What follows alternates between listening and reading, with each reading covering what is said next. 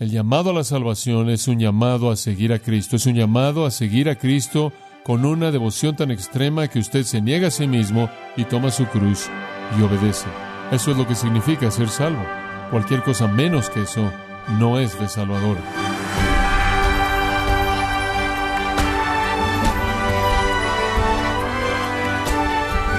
Le damos las gracias por acompañarnos a su programa Gracias a vosotros con el pastor John MacArthur.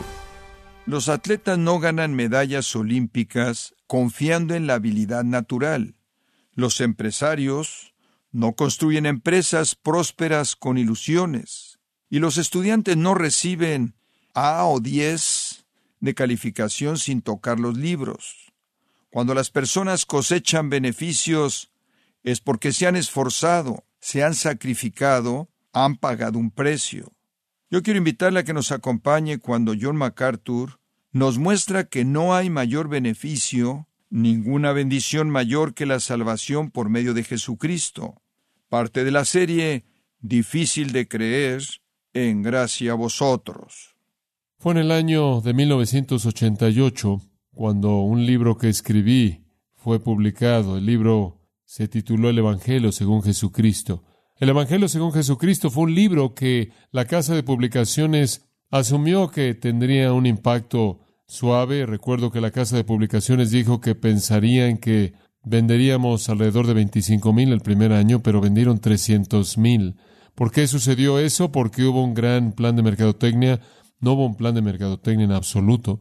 Pero ese libro, en cierta manera, se infiltró en la lectura de la gente que nunca realmente había entendido un asunto que estaba en cierta manera sepultado bajo el radar en los evangélicos, y apuntó a ese asunto que se volvió tan volátil que el libro tuvo una respuesta explosiva. La verdad simple de ese libro, el cual está todavía en impresión en una forma revisada, la verdad simple de ese libro es que la salvación y el discipulado son lo mismo, que seguir a Jesús y ser salvo son la misma cosa. Oh, dicho en las palabras de nuestro texto, viendo el versículo 23, si alguno quiere venir en pos de mí, nieguese a sí mismo, tome su cruz cada día y sígame. Esa no es una invitación a un tipo más elevado de vida cristiana. Esa es una invitación a la salvación.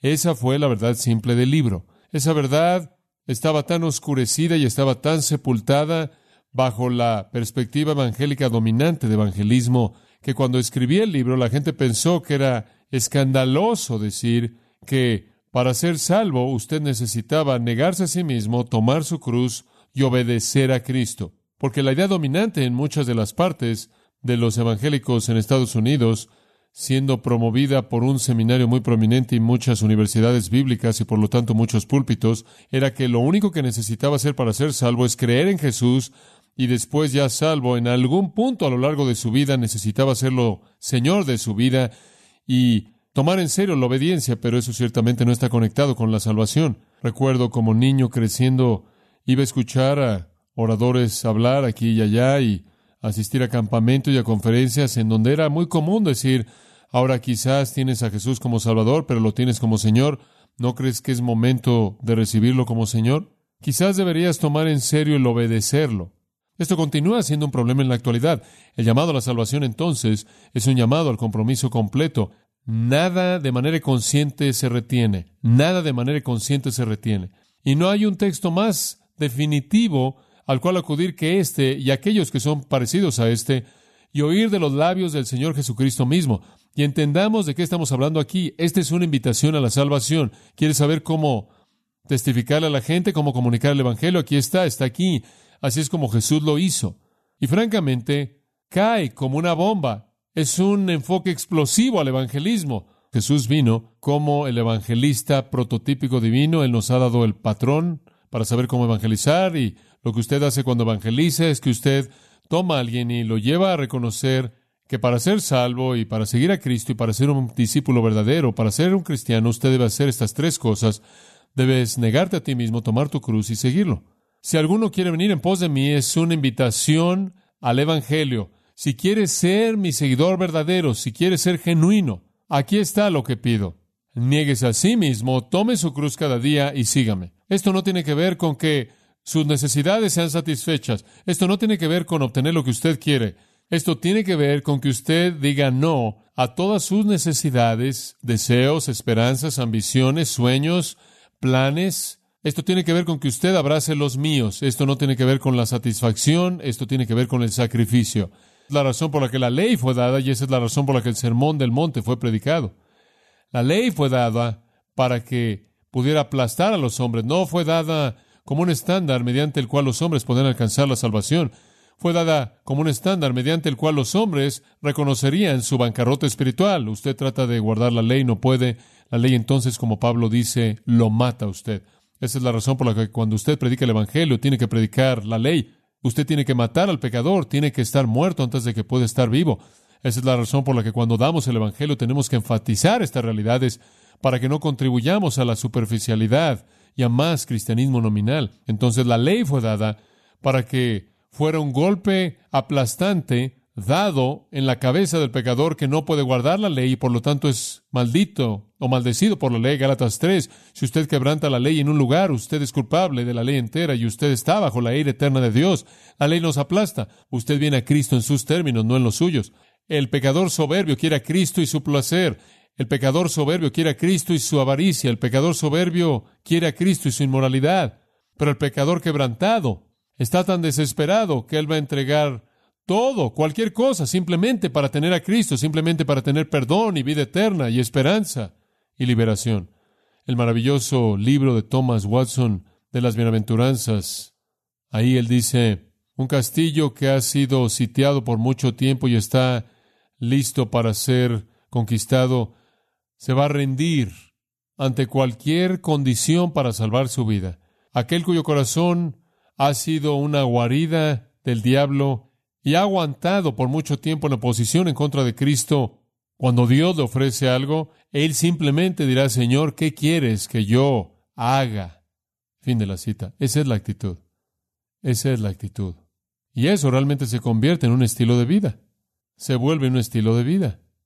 Usted viene a Cristo en esa desesperación, al final de usted mismo, dispuesto a negarse a sí mismo porque usted sabe que no hay valor en usted. Después, una vez que usted se convierte en cristiano, esa actitud todavía está ahí. Todavía está ahí. Se convierte en un estilo de vida. Conforme usted crece en el conocimiento de Dios, en el conocimiento de Cristo, las raíces de negación personal descienden. Una manera de entenderlo es que el crecimiento en la gracia es crecimiento hacia abajo. Es crecimiento hacia abajo. Conforme usted crece en la gracia, usted continuamente tiene una opinión más baja de usted mismo. Usted puede identificar la madurez espiritual de una persona de una manera bastante fácil. El crecimiento de la gracia es hacia abajo, es el formar un concepto más bajo de nosotros mismos, es un reconocimiento más profundo de que no somos nada, es un reconocimiento profundo de corazón que se incrementa cada vez más y más de que somos totalmente indignos. Estaba aconsejando a alguien ayer y esta persona dijo, yo simplemente quiero quiero poder hacer algo por el Señor, con la implicación como tú. Yo le dije, bueno, ¿sabes una cosa? Entre más tiempo he sido cristiano, más me he dado cuenta de que no hago nada para el Señor, no puedo hacer nada por el Señor, no puedo hacer nada por el Señor y la maravilla de maravillas es lo que el Señor puede hacer, que hace a través de mí. Entonces usted va a ser un cristiano cuando usted es nuevo y dice, quiero hacer algo por el Señor a la madurez a lo largo de los años, a decir, Dios, ¿cómo es que tú has escogido por tu gracia hacer algo a través de mí? La humildad, es una demostración de la madurez espiritual de una persona. Porque cuando usted viene en esos términos, usted crece hacia abajo a partir de ahí. Usted pensaba que fue humillado en el tiempo de su conversión, en el momento de su conversión. Si ha caminado con el Señor por mucho tiempo, usted debe estar más abajo de lo que usted estuvo en ese entonces. Ahora usted entiende cuán profundo el pecado es, porque inclusive después de ser un cristiano, usted ha entendido que es parte de la médula de quién es usted. Y maravilla de maravillas, el Señor ha escogido hacer cosas mediante usted. La negación personal se vuelve un patrón de vida. Ahora, ¿qué significa como un cristiano? Aquí hay algunas cosas prácticas. Cuando usted es perdonado o descuidado o hecho un lado de manera deliberada. Cuando usted no es perdonado, debo decir, o descuidado o hecho a un lado de manera deliberada, y usted se duele con el insulto o el hecho de que alguien lo pasó por alto, pero su corazón está feliz y está contento por ser considerado digno de sufrir por Cristo. Eso es morir a sí mismo. Cuando se habla mal del bien que usted hace, cuando sus deseos no son cumplidos, cuando su consejo no es considerado, sus opiniones son ridiculizadas y usted se rehúsa a permitir que el enojo en su corazón se levante o inclusive se rehúsa a defenderse a sí mismo, sino que usted lo recibe todo en un silencio paciente leal, eso es morir a sí mismo. Cuando usted de manera amorosa y paciente soporta cualquier desorden, cualquier irregularidad o cualquier molestia, cuando usted puede estar cara a cara con la necedad, la extravagancia, la insensibilidad espiritual y soportarlo como Jesús lo soportó, eso es morir a sí mismo. Cuando usted está satisfecho con cualquier alimento, cualquier ofrenda, cualquier ropa, cualquier clima, cualquier sociedad, cualquier soledad, cualquier interrupción por la voluntad de Dios, eso es morir a sí mismo.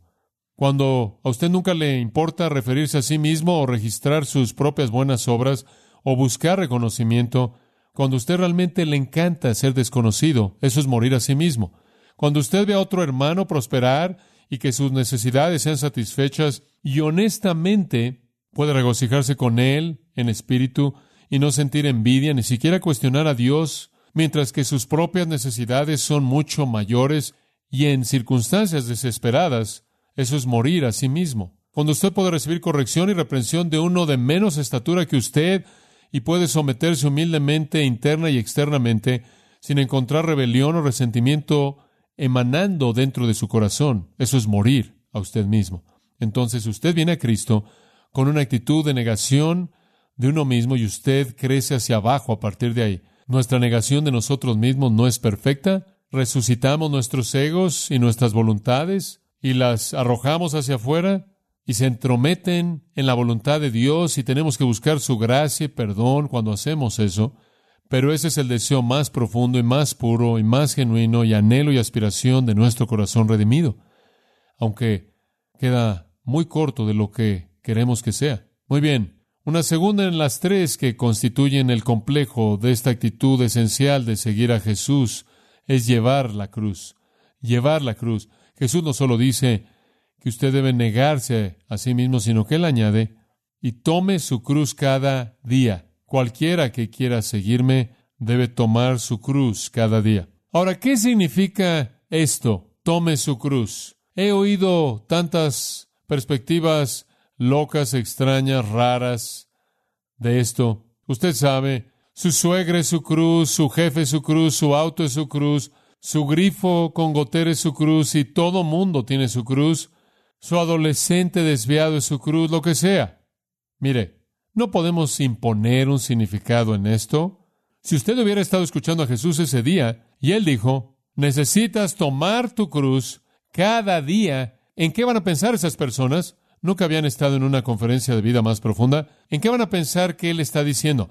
Bueno, más de 100 años antes de que Jesús caminara sobre la tierra, el rey Alejandro Janio crucificó a 800 rebeldes en Jerusalén, mientras que él estaba en una fiesta en público. Antíoco Epífanes, ese gobernante griego durante el periodo intertestamentario, también había crucificado a muchos judíos por una rebelión que siguió la muerte de Herodes el Grande. El procónsul Varo crucificó a dos mil judíos. Se dice que los romanos crucificaron a treinta mil judíos en Palestina durante la era en torno a la vida de Jesús, cuando Jesús dijo toma una cruz, solo pensaron en una cosa, sufrimiento horrible, dolor y muerte. Jesús está diciendo, así de extrema debe ser tu devoción. Esto es disposición a soportar persecución, esto es disposición a soportar odio, hostilidad, rechazo, menosprecio, vergüenza, sufrimiento, inclusive muerte. Ellos sabían exactamente de qué estaba hablando y estar listo a hacerlo cada día, cada día. ¿Quién se atrevería a dar una invitación del Evangelio como esa? ¿Quién se atrevería a ponerse de pie ante un estadio grande lleno de gente y diría, ¿cuántos de ustedes están dispuestos en este momento a morir si fuera necesario por Jesucristo? Pueden venir y ser salvos. Eso es lo que Él pide. Literalmente matarse a sí mismo, todos sus sueños, esperanzas, deseos, ambiciones, planes y después decir, aquí está mi vida y significa Vida muy bien y significa muerte muy bien, realmente no me importa, estoy tan desesperado, quiero tu perdón, quiero vida eterna, sea cual sea el precio, lo entrego todo. Créame, los judíos estaban familiarizados con la crucifixión. Se había realizado en su propia tierra, se había realizado en Egipto, se había hecho en Persia, Asia Occidental, inclusive partes de Italia. Con mucha frecuencia la persona condenada cargaba un pedazo de la cruz algunas veces arrastraba la parte transversal, algunas veces arrastraba todo. La imagen es extremadamente vívida de lo que está hablando, no es una experiencia feliz, no es Jesús te ama y o Dios te ama y tiene un plan maravilloso para tu vida. Tiene que ver con cargar una cruz, la cruz en la que tú serías ejecutado. Entonces, no están hablando de que de alguna manera te identifiques en algún sentido espiritual con la muerte de Jesús. El mensaje es, vas a tener que sufrir posiblemente por seguirme. Digo, Jesús dijo eso. Usted sabe, si el mundo os aborreciere, no se sorprendan. Me aborrecieron a mí. Si el mundo los matare, no se sorprendan. Me lo van a hacer. No esperan que van a ser tratados de manera diferente que su maestro, sí. Mateo 10, si vas a ser mi discípulo, prepárate. El discípulo no está por encima de su maestro. Así como trataron al maestro, es como los van a tratar ustedes. Entonces dense cuenta de esto.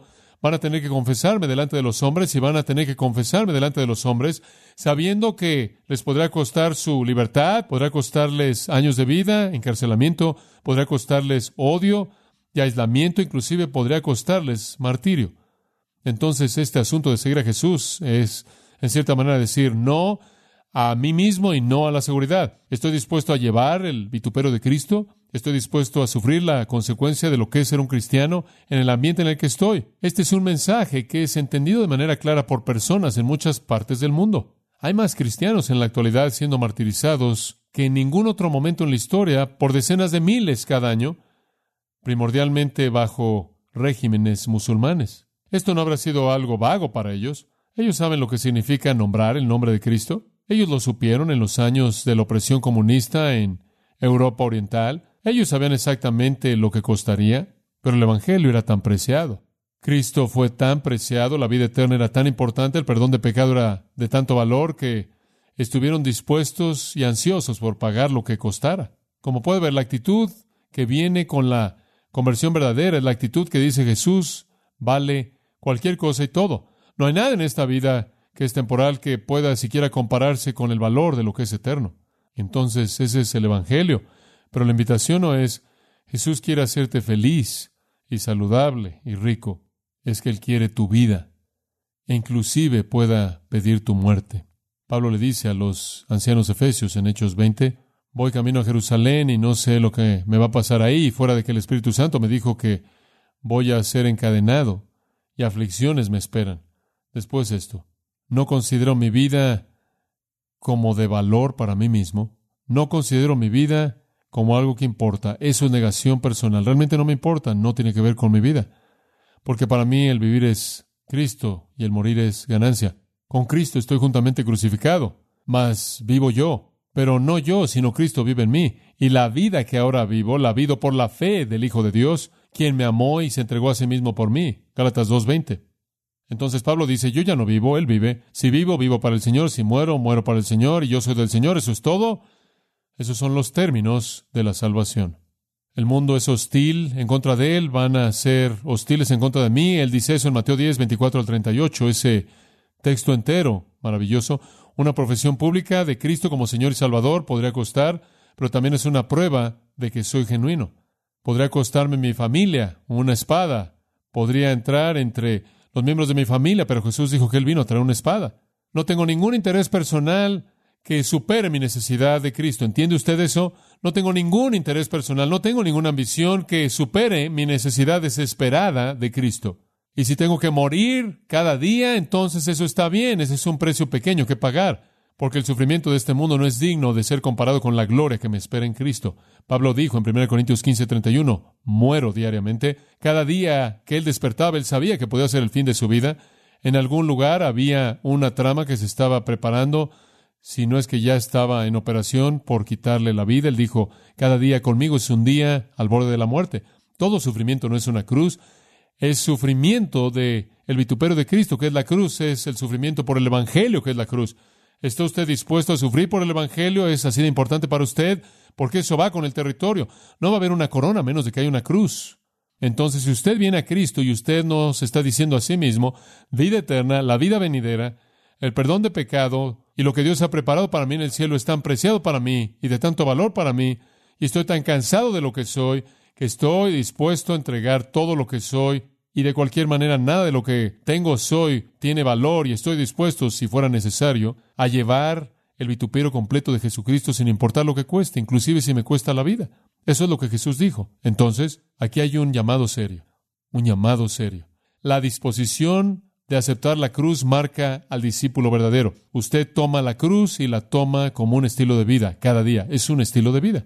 El escritor del himno dijo, ¿debe Jesús llevar la cruz solo y, todo el mundo irse libre? No, hay una cruz para todo el mundo, hay una cruz para mí.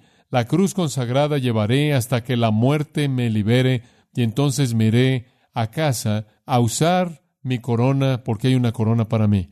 Entonces usted sabe, usted ve su vida y usted dice, oh, no me importa mi vida, estoy agradecido por la vida que el Señor me dio, estoy inclusive más agradecido por la muerte que me lleva a la vida venidera, sea cual sea el costo, sea cual sea lo que tengo que entregar de mí mismo, lo entrego con disposición porque he llegado al fin de mí mismo y he encontrado que no tengo valor. Estoy clamando por ser rescatado como un hombre que se está ahogando, que no está debatiendo cuáles son los requisitos, las condiciones después de que salga del agua. En tercer lugar, en Lucas 9, él añade el asunto de la obediencia. Niégate a ti mismo, toma tu cruz y sígueme. Literalmente, que me esté siguiendo.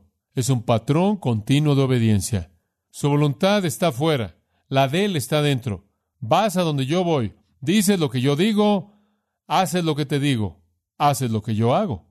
Usted sabe, en Mateo 7, este asunto de la obediencia está en el corazón del Sermón del Monte. Mateo 7:21, no todo el que me dice Señor, Señor entrará en el reino de los cielos, sino el que hace la voluntad de mi Padre que está en los cielos. Son los hacedores, no los que dicen, es la gente que obedece. Y claro, el Evangelio de Juan simplemente está cargado con este tipo de énfasis, en donde Jesús habla de cómo la fe verdadera, la fe verdadera salvadora, es manifestada en la obediencia.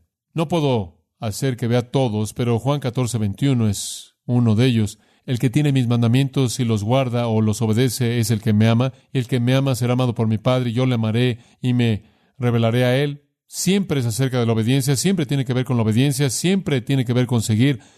El señorío no es una opción, la obediencia no es algo que usted hace después de que tiene 35 años de edad. Juan 15, 10, si guardas mis mandamientos, permaneceréis en mi amor, si no, no vas a permanecer.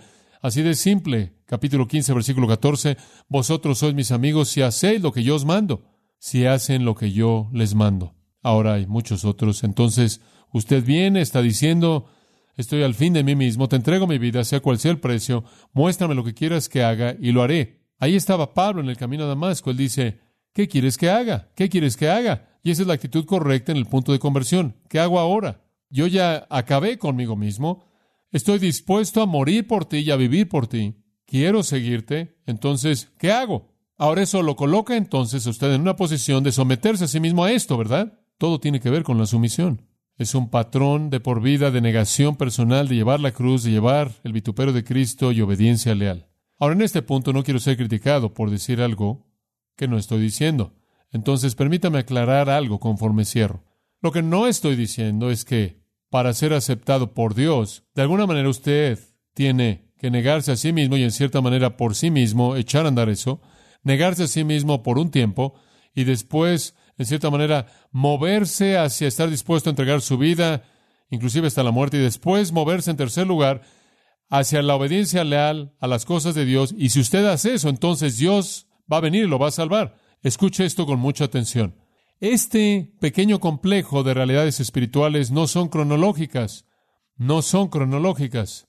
No es una por un rato, después de un lapso de tiempo, otra por un tiempo, y después de otro lapso de tiempo, otra. No son cronológicas, simplemente son una mezcla. Son los componentes lógicos de fe salvadora que cree en Jesús como Señor y Cristo, cree en Jesús como Salvador crucificado y resucitado, y lleva esta actitud dentro de esa fe.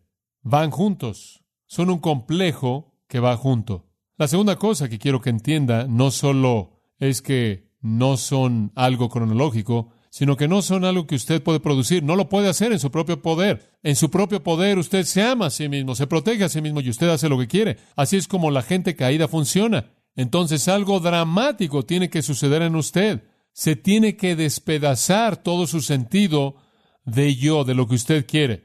Tiene que haber una devastación de lo que usted es normalmente. Y no puede venir de usted, tiene que venir de afuera de usted y esta es la obra poderosa del Espíritu de Dios que se mueve en la vida de una persona, convence a esa persona de pecado, despedaza la confianza personal de esa persona, hace que esa persona que estaba muerta en delitos y pecados tenga vida, despierte, comience a ver, comience a oír, comience a entender. Esta es la obra poderosa de Dios, no de manera independiente de su fe, no de manera independiente de su voluntad, sino la obra de Dios a través de su voluntad expresada en su fe, una obra poderosa de Dios. Entonces, cuando usted va a predicar el Evangelio y usted dice, hombre, si lo hago de esta manera, nadie va a responder. Dese cuenta de esto. No importaría cómo lo hiciera. Nadie podría responder por sí mismo, de cualquier manera. Entonces, más vale que lo haga de la manera correcta para que tengan el mensaje verdadero. Y si son impulsados por el Espíritu de Dios, entonces pueden creer y ser salvos. Entonces, ¿quiere ser un seguidor de Jesús? Bueno, Diga adiós a usted mismo, tome su cruz y proceda a hacer todo lo que Él le pide hacer a usted. Esos son los términos. ¿Y no le da a usted gusto que vivimos en esos términos bajo la gracia? Porque fracasamos. Pero el deseo mismo por hacer esas cosas es la evidencia de un alma transformada.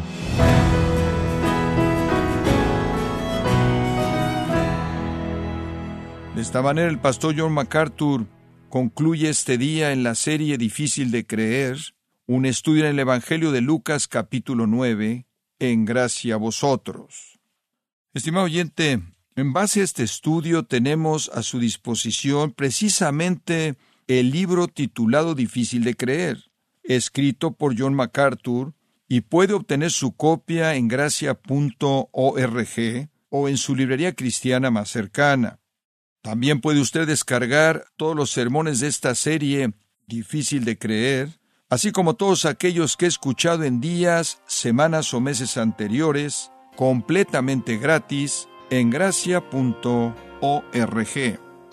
Si tiene alguna pregunta o desea conocer más de nuestro ministerio, como son todos los libros del pastor John MacArthur en español, o los sermones en CD, que también usted puede adquirir, Escríbanos y por favor mencione la estación de radio por medio de la cual usted nos escucha en gracia a vosotros.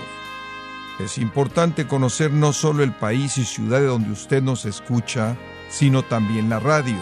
Para quienes contactan nuestro ministerio por primera vez, pueden solicitar una copia del mensaje de promoción sin costo alguno, un mensaje por oyente únicamente. Si usted vive en los Estados Unidos o Puerto Rico, escríbanos a Gracia Vosotros, P.O. Box 4000, Panorama City, California 91412. O puede escribirnos a través del siguiente correo electrónico radio arroba en nombre del pastor John MacArthur, nuestra coordinadora de estaciones Marilina Caruli y del personal, le damos las gracias invitándole para que nos acompañe en la próxima edición para continuar desatando la verdad de Dios un versículo a la vez, aquí en Gracia a Vosotros.